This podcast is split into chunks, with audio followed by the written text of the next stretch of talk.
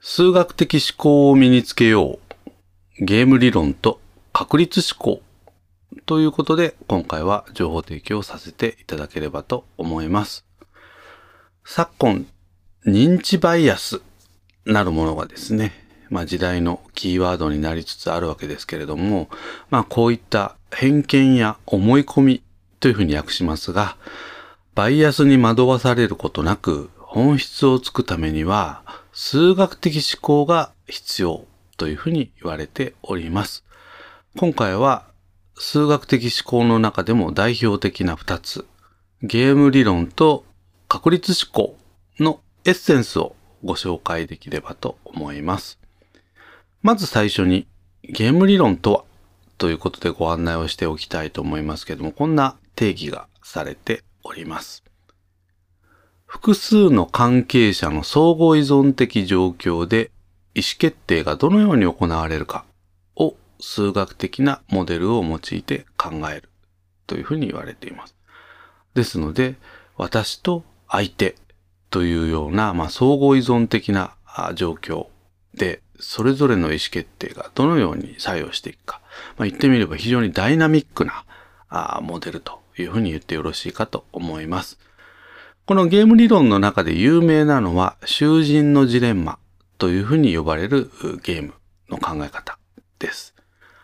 黙秘をするのか、あるいは裏切るのか、というようなことをそれぞれ考えて、まあ、最善の選択を出していく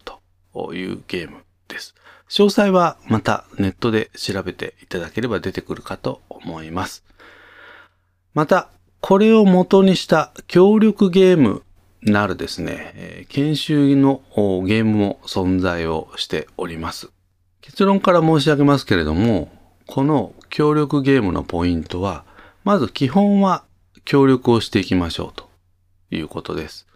そして、万が一相手から裏切られたら、こちらも裏切りというような戦略。これがまあ一番効果的だというふうに言われています。まとめますと、長期的な関係においては信頼関係が重要ですよねと。短期であればゲリラ的にビジネスを行うこともあり。ということで、まあ言ってみればこれは、いわゆる私たちの生活をしているビジネス環境に合致する戦略というふうに言っても良いのではないかなというふうに思います。以上がゲーム理論に関するご紹介です。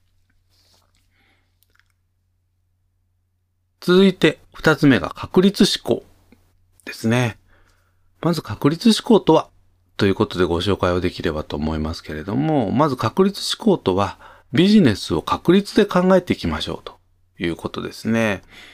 まあ私たちのビジネスというのは言ってみれば成功することもあれば失敗することもありますが、そういった中で確率の高い意思決定を迅速に実行をしていきましょうということです。そのためには、まあ高校でですね、確率統計なるものをま学びますけれども、そこから一歩進んで、条件付き確率で考えていきましょうということですね。代表的なのは、ベイズの定理と呼ばれているものなんですが、あこれはですね、迷惑メールの判定などにも使われております。ぜひこのベイズの定理についても調べていただけるといいんではないかなと思います。今流行りの DX 人材になるためには、この確率思考、そしてゲーム理論、こういったものは必須の考え方になってまいります。ですので、まあ、ベースはですね、学生時代に築かれていると言ってもよろしいかと思います。中には学生時代、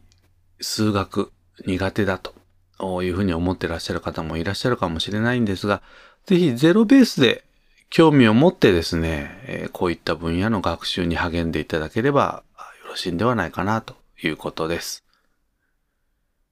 以上、数学的思考を身につけよう、ゲーム理論と確率思考ということで情報提供させていただきました。ビジコヤ